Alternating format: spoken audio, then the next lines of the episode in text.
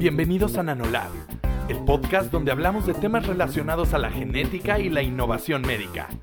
En Nanolab estamos convencidos que el estudio del ADN es un instrumento que seguirá revolucionando a la medicina moderna y gracias a él podemos entender de manera más eficaz el cuerpo humano, la salud y la enfermedad.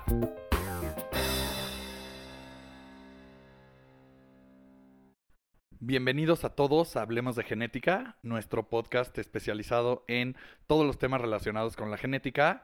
Estoy con Chris Martínez, nuestro coanfitrión de este programa, y hoy eh, lo invitamos para un tema que él es experto más que cualquier otro de los temas que ha hablado, digamos. Es experto a nivel genética, pero este tema es su mero, mero mole. Entonces yo creo que el capítulo de hoy va a estar muy interesante. Y vamos a hablar del NIPT, por sus siglas en inglés, Non-Invasive Prenatal Testing. Ya no sé ni siquiera si lo dije bien. Pero básicamente es prueba prenatal no invasiva. Entonces, antes que nada, bienvenido Chris. Platícanos de qué va, qué es, cómo se come, qué es el NIPT. Ok, muy bien Eduardo. Bueno, para empezar vamos a, a, decir o a definir lo que es el NIPT. Como tú ya bien dijiste, el NIPT es por sus siglas en inglés y esta es una herramienta médica que nos permite saber cuál es el riesgo que tiene una mujer embarazada de tener algún eh, o, de que su embarazo esté afectada por alguna condición genética. Esto más allá de su edad. Sabemos que por la edad se puede tener algún riesgo, más el NIPT nos puede dar información muchísimo más detallada, muchísimo más real y muchísimo más acercada a lo que se tiene en ese momento. Chris, y me imagino que esto es una prueba muy moderna, ¿no? Eh, suena algo del futuro. ¿Qué, ¿Qué, nos puedes contar acerca de la historia de esta prueba? ¿Dónde se inventa? ¿Quién la inventa? Eh, no, no, no lo sé. Ok, Eduardo, para entender un poco más el contexto histórico del NIPT hay que remontarnos a la época de, los, de 1970 en, en Francia, en donde se empezó a, a tamizar a las madres mayores de 35 años para condiciones genéticas. Esto fue meramente por una cuestión eh, económica, que era para lo que les alcanzaba al gobierno francés tamizar a las madres de 35 años y es por eso que se toma la edad en aquellos entonces como 35 años, edad materna avanzada. Hoy en día sabemos que esto no es así y que todas las mujeres tienen un riesgo con base en su edad, ¿vale? A mayor edad hay un mayor riesgo y pues el NIPT justamente lo que hace es esto, tamizar ese riesgo con base a la edad de la madre. ¿Y esta prueba NIPT de qué va? ¿Qué, qué, qué mide? ¿Qué checa? ¿Cómo funciona?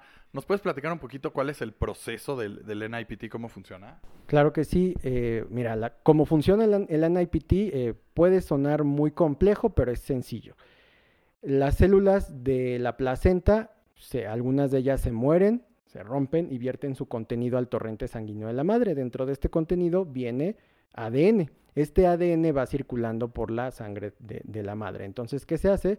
Se toma una muestra de sangre periférica de, de, la, de la, madre y se analiza. Ajá, lo que se hace es se amplifica, se ve cómo está ese ADN comparado contra la información genética de la madre y es por eso que nos arroja un riesgo, no nos arroja un diagnóstico, no es una prueba definitiva, no es una prueba que sea diagnóstica. Lo que sí es importante mencionar es que tiene una alta sensibilidad y especificidad, hasta del 99% para condiciones como síndrome de Down, que lo hablamos la, la vez pasada, y eh, puede tener algunas otras condiciones como síndrome de Turner, trisomía 13, trisomía 18, todas ellas las puede tamizar con una sensibilidad mayor al 90%. Eso es muy importante que lo tengamos. Que para todo esto, ¿qué significa tamizar? Que cuando usas el término, dices, no es una prueba diagnóstica, ¿no? Es una prueba de tamizaje. ¿Nos puedes explicar un poquito de qué va el tamizaje y de qué va el diagnóstico? Claro, mira, de lo que va el tamizaje básicamente es, un tamizaje es filtrar, ¿no? Un papel tamiz te filtra. Entonces lo que va el tamizaje es filtrar a la población en dos grandes grupos, poblaciones de alto riesgo y poblaciones de bajo riesgo. Es decir, por términos económicos y de costos de salud, no podríamos realizar eh, estudios diagnósticos a todas las mujeres embarazadas. Además, que eh, tiene un costo elevado, también tiene, eh, digamos, implicaciones en cuanto a los riesgos. Entonces, lo que se opta son pruebas que sean representativas, que sean sensibles y que sean específicas, que nos justamente nos ayude y nos diga, este es un bajo riesgo y este es un alto riesgo. Y a las personas de alto riesgo, o a las mujeres, en este caso hablando del NIPT que están en alto riesgo, hacer una prueba diagnóstica que nos confirma que esa prueba de tamizaje tenía razón y había una alteración en ese, en ese feto que, se encuentra en ese momento. ¿Cuál es la diferencia entre este tipo de examen y otros que yo he escuchado? Que no, no necesariamente es el nombre ahorita, pero sé que cuando, bueno, por lo menos cuando mi esposa estuvo embarazada, hicimos una prueba eh, para detectar el riesgo de que nuestro hijo viniera con alguna enfermedad. No sé si fue en IPT o si existen varios tipos de, de tamizajes, ¿no? ¿Hay, ¿Hay diferentes tipos? Sí, tenemos diferentes tipos de tamizajes. Uno de los más importantes es el tamiz combinado del primer trimestre y como su nombre lo dice, combina varios elementos para que nos arroje un riesgo. Las ventajas que tiene el NIPT sobre otros tipos de, eh, de tamizajes. El primero pues es la seguridad que nos ofrece, ya que es un piquetito en el brazo y, y, no va más allá. La segunda es la alta sensibilidad que tiene y la tercera es que podemos tener resultados digamos, de manera más temprana para que nos ayude a tomar una mejor decisión de lo que se debe de hacer eh, médicamente hablando en ese embarazo. Y entonces, ¿por qué hablar del NIPT? ¿Por qué, ¿Por qué, es el mejor el NIPT? ¿O por qué, por qué te especializas en él? ¿Qué es lo que te llama la atención? ¿Cuáles son los beneficios del NIPT? Justamente por ser la prueba más segura, la más temprana, la que nos da mejor información y se ha visto en publicaciones recientes que costo-beneficio, a final de cuentas, el NIPT resulta ser, digamos, la mejor en este aspecto también. Costo-beneficio, no es que sea más barata, costo-beneficio al final se ve que es lo mejor. Hay publicaciones que ya se ha visto esta comparación del NIPT versus otros tamizajes y se ve que el costo-beneficio del NIPT sigue superando a, las los otros tipos de tamizaje. Y me imagino que hay un momento específico donde te tienes que hacer esta prueba, ¿no? O sea, me imagino que no puedes voltearte y decir, estoy a un día de que nazca el bebé, ya no me sirve de nada esa información, ¿no? ¿Cuál es el momento ideal o cómo funciona? Ah, eh, que me platiques un poco, digamos, el customer journey de la, de la paciente embarazada, ¿no? ¿Cuándo viene con, con Nanolab? Eh, eh, ¿Es necesario el NIPT para todas las mujeres embarazadas o solo para cierto tipo? Platícame un poquito de esto, Cris. Muy bien, eh, si es necesaria para todas las mujeres embarazadas, la respuesta correcta es sí. Recordemos lo que hablamos la vez pasada. Esta, eh, digamos, esta prueba se recomienda por el Colegio Americano de Medicina Genética y Genómica, entonces sí es para todas las mujeres embarazadas. Lo ideal es que se haga a partir de la décima semana de gestación y a partir de ahí se puede hacer en cualquier momento del embarazo. Es decir, evidentemente, como tú, como tú bien lo mencionas, pues si estamos a dos, tres días a una semana, pues realmente, eh, pues ya la información no es que no nos va a servir de nada, simplemente va a salir probablemente al mismo tiempo en el que el bebé nazca. Entonces, es a partir de la décima semana se puede realizar en cualquier momento del embarazo. Eso es muy importante que lo tengamos presentes todos y también allá en casita. Y, y, y dime una cosa, ¿e, ¿este examen identifica todas las enfermedades sabidas y por haber posibles? ¿O qué es realmente lo que va a identificar? O sea, ¿cuál es un caso común de, enfermedades que puedes detectar? Ok, el NIPT lo que tamiza son las enfermedades o alteraciones cromosómicas más comunes presentes en el ser humano. Síndrome de Down o trisomía 21, síndrome de Edwards o trisomía 18, síndrome de eh, Pato o trisomía 13. Adicionalmente, nos permite analizar los cromosomas sexuales del bebé es decir, también nos permite ver si hay síndrome de Turner o eh, el síndrome XYY, ¿vale? otra función que puede tener es justamente la determinación del sexo del bebé. Ahora está muy de moda estos gender reviews, entonces pues es una técnica de la cual se echa mano para saber el sexo del bebé también. Oye, Cris, me dijiste que esto es con una inyección. un piquete en el brazo. Un piquete, bueno, ya, una inyección, ¿verdad? Eso es cuando te, ponen algo. Con una vacuna. Eh, es diferente. Un piquete, un piquete en el brazo. Eh, ¿cómo funcionaría el caso donde son gemelos, ¿no? O triates. ¿Me tienen que picar tres veces? O, el examen va a salir en dos partes? ¿Cómo funciona esto para nosotros los mortales que, esto se nos hace de ciencia ficción? Excelente pregunta. ¿Cómo funciona en, embarazos múltiples, no solo gemelar, gemelares? Es es un solo piquete, evidentemente, no vamos a estar picando a la mamá tres veces o dos veces porque vamos a obtener el mismo resultado. Aquí lo que difiere y para que sea válido es que la metodología debe ser una metodología que se conoce por SNPs o por, eh, digamos, variantes de un solo nucleótido. Esto lo que nos va a permitir es diferenciar un embrión o un feto del otro. Ajá, y así podemos tener resultados, eh, digamos, válidos. Porque si solo tomamos una muestra, hacemos una amplificación y, hacemos algo que se llama secuenciación masiva, no vamos a poder diferenciar si esa alteración está en un gemelo o en el otro y no vamos a saber tampoco cuál es el gemelo que está afectado. Entonces, si es válido, es un solo piquete también, más lo que cambia aquí es la metodología. Tiene que ser una metodología que nos dé más información de dónde viene digo, si está alterado y además de dónde viene esta alteración. Eso es lo que nos hace eh, saber eh, o no, la, hace válida en embarazos eh, gemelares o múltiples. Que, ya que hablas de ciertas limitantes que también tiene la, prueba, digo, obviamente es algo espectacular y estoy más que sorprendido de saber que existe algo así de brutal. ¿Cuáles serían otras limitantes? Digo, también para ser transparentes, ¿no? Se trata de, de las buenas, pero también de las malas. Entonces, ¿cuáles serían algunas limitantes de esta prueba?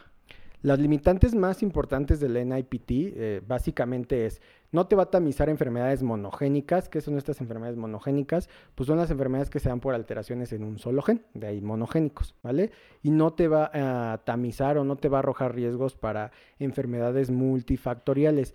Hay como diabetes, hipertensión y entre otras, ¿no? Hipotiroidismo. Hay algunas... Eh, pues laboratorios o en algunos lados que ya se está aventurando a hacer esto, más es importante recalcar que todavía no está, no está estandarizado y que por eso todavía no podemos pedirlo porque vamos a obtener resultados que no vamos a saber interpretar. Entonces, hasta el momento vamos a quedarnos con lo que dijimos, lo que tamiza es eso y lo que no tamiza, pues lo que acabamos de mencionar, ¿va? La, la, última vez, el capítulo anterior, que grabamos síndrome de Down y síndrome de Turner, eh, cuando subimos todo ese material nos empezaron a llegar muchas preguntas por redes sociales y perdona a todos los escuchas que cambiemos la dinámica de un día a otro, pero esto se trata de que la gente lo escuche. Entonces vamos a abrir una pequeña sección que es de contestar preguntas, ¿no?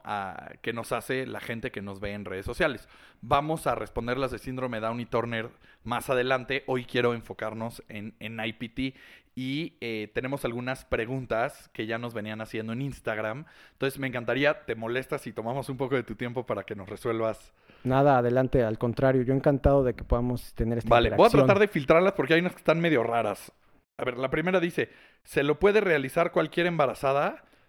Así de que, si, me cae, si me cae mal, no. no sí, como ya dijimos, cualquier, de hecho está indicado en toda mujer embarazada. Recuerden lo que dijimos la, el capítulo pasado. El NIPT tiene que ser parte del control prenatal de toda mujer embarazada. Entonces, toda mujer embarazada se lo debe hacer. Eso sí, lo importante, debe de acudir con un médico genetista para un asesoramiento genético preprueba y le explique de qué va, alcances y limitaciones. Eso es lo único.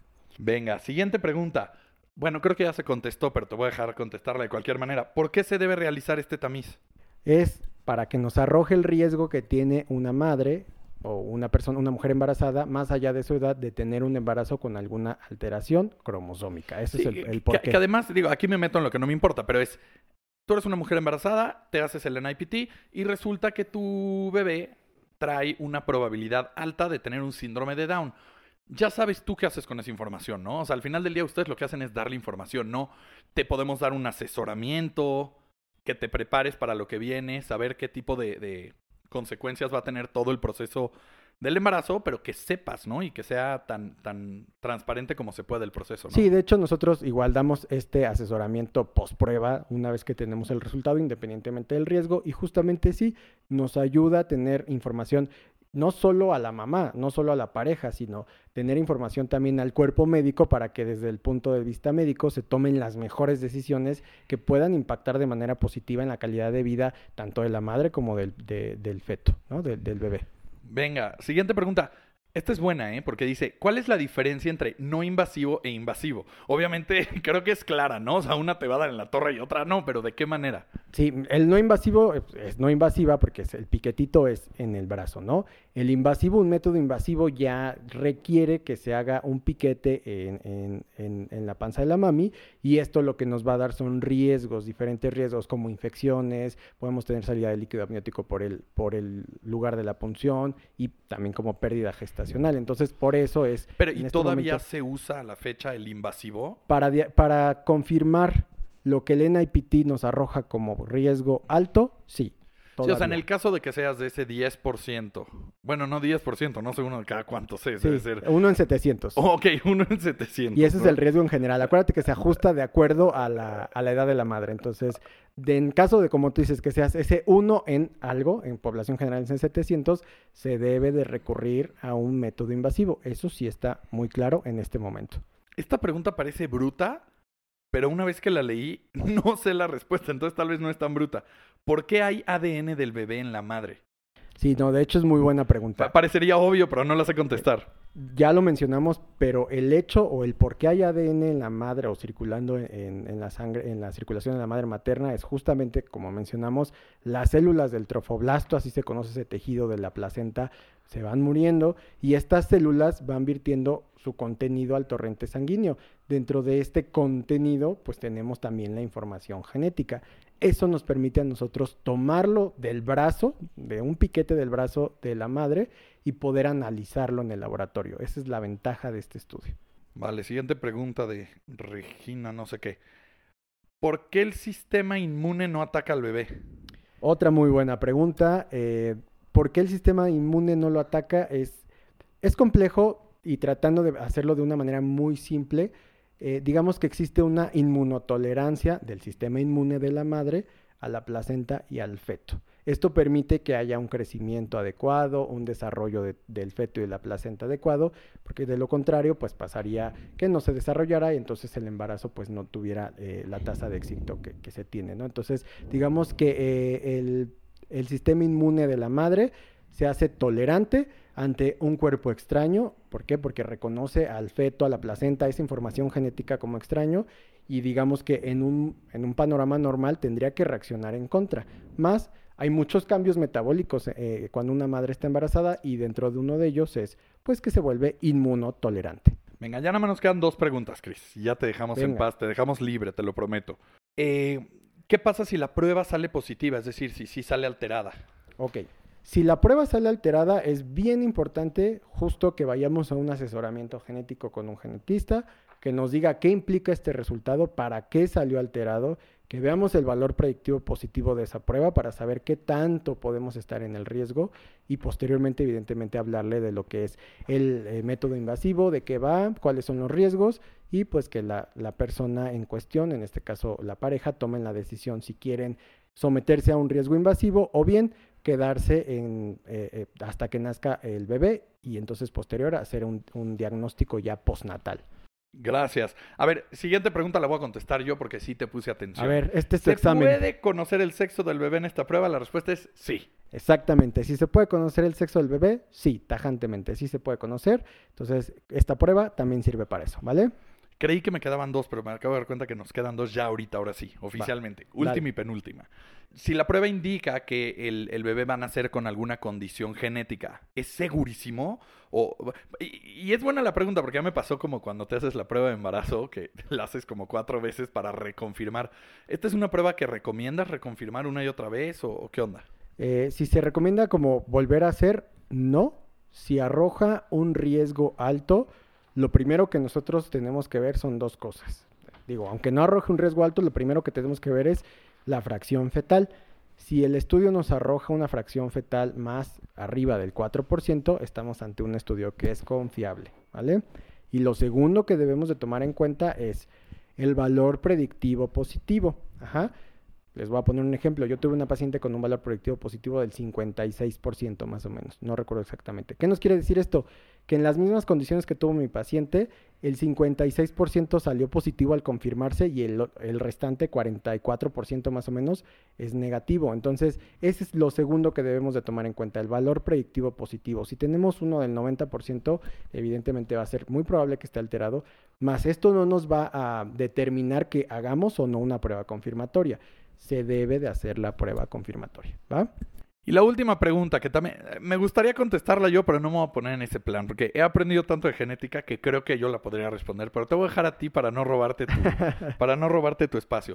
¿Cuál es la diferencia entre el NIPT y un ultrasonido? Muy bien, muy buena pregunta. La diferencia entre el NIPT y un ultrasonido, bueno, son muchas, la verdad es que dentro de lo más frecuente o lo más eh, representativo es, el ultrasonido es un estudio de imagen que hacemos a través de un, de, un aparato especial que nos permite ver estructuras anatómicas del bebé o del feto. Este es operador dependiente. ¿Qué quiere decir esto? Que entre mayor experiencia tenga el que está haciendo ultrasonido va a poder ver mejores cosas. Por lo regular está recomendado que lo haga un médico materno fetal porque ellos son los indicados y los que están certificados, ¿vale? Más es importante recordar que en el ultrasonido es como ver a través de una ventana. Hay cosas que aunque las busquen, puede que no las vean. Y de ahí es la principal diferencia con el NIPT o la principal ventaja del NIPT sobre el ultrasonido, que detecta cosas que pueden ser, digamos, invisibles ante el ultrasonido, ¿vale? O sea, el NIPT te dice riesgo alto para trisomía 21 y a lo mejor el ultrasonido te dice que todo viene normal. Haces el confirmatorio y sale trisomía 21. Entonces, esa es la principal diferencia. Es operador dependiente. El NIPT es muy sensible y específico, ¿vale? Pues bueno, ya acabamos con la sección de preguntas que me encantó. Muy buena No, porque aparte está chistoso que hay muchas preguntas que pareciera que son lógicas, ¿no? Esta de ¿por qué hay ADN del bebé dentro de la mamá? Es como, pues, obvio, ¿no? O- o luego- que nadie había es- pensado. Es obvio, pero no lo sé explicar, ¿no? Sí, Entonces sí, está, sí. está padrísimo abrir el espacio. A toda la gente que nos esté escuchando, por favor, a ver, eh, este podcast es informativo, no cuesta, ¿no? Entonces participen, comenten, ayúdenos a volverlo más interactivo. Mientras más preguntas hagan, literal no hay preguntas tontas, mientras más preguntas hagan, más nos ayudan a alimentar esta fuente de información, que además ahorita no es por discriminarte, Chris, pero tenemos a un experto, ¿no? Tal vez mañana vamos a tener a más. ¿no? Y más gente se va a querer involucrar. Entonces, sí los invitamos a todos a que participen. Eh, me gustaría cerrar el podcast nada más con lo que siempre hago, Chris, que es darte un call to action, hablarle a las mujeres embarazadas y a qué las invitas, ¿no? Un mensaje como de, cierre. Muy bien. A, a lo que invito a todas las mujeres embarazadas, eh, independientemente de sus antecedentes y su edad, es que se acerquen con un médico especialista en genética, que le pregunten eh, de qué va el NIPT, que reciban su asesoramiento genético y si está dentro de su interés y sus posibilidades, que se lo hagan. Es una técnica muy segura, muy sensible, muy específica y que nos da muchísima información que es muy valiosa para todos. Y yo nada más para cerrar voy a hacer una corrección a lo que dijo Chris, que dijo acérquense con un especialista. No, no se acerquen con un especialista, acérquense con el especialista, que es Chris Martínez, que lo pueden encontrar en www.nanolab.com.mx, que al final del día es el laboratorio que hace posible este podcast y que destina los recursos para poder hacer toda esta información libre para el público.